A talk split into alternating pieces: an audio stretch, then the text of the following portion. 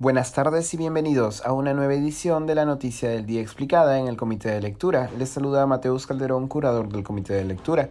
El Ministerio de Salud anunció que desde mañana viernes 10 de diciembre será obligatorio portar el carnet de vacunación de manera física o virtual con ambas dosis de vacuna contra la COVID-19 para ingresar a espacios cerrados.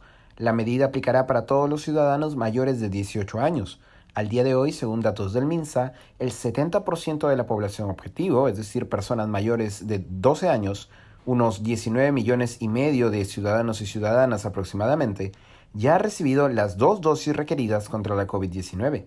De acuerdo al MINSA, será necesario presentar el carnet de vacunación en centros comerciales, restaurantes, teatros, cines o centros de trabajo en actividad presencial con más de 10 personas.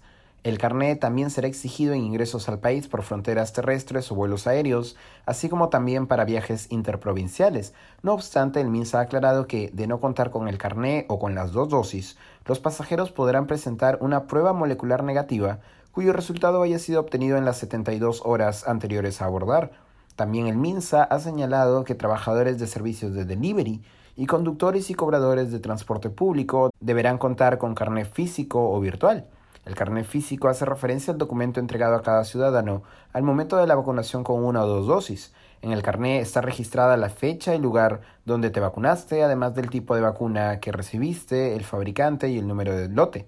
Existe además una plataforma digital del MINSA en el que se puede consultar el carnet de vacunación. Para ingresar a ella se requiere del número de DNI, fecha de nacimiento y fecha de expedición del DNI.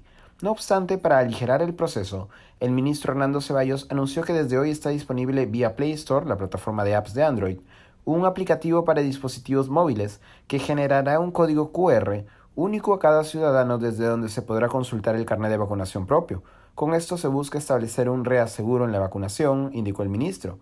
Los certificados de vacunación de aquellos vacunados en el extranjero también serán válidos, ha anunciado el MINSA. Eso ha sido todo por hoy. Volveremos mañana con más información. Que tengan buen día.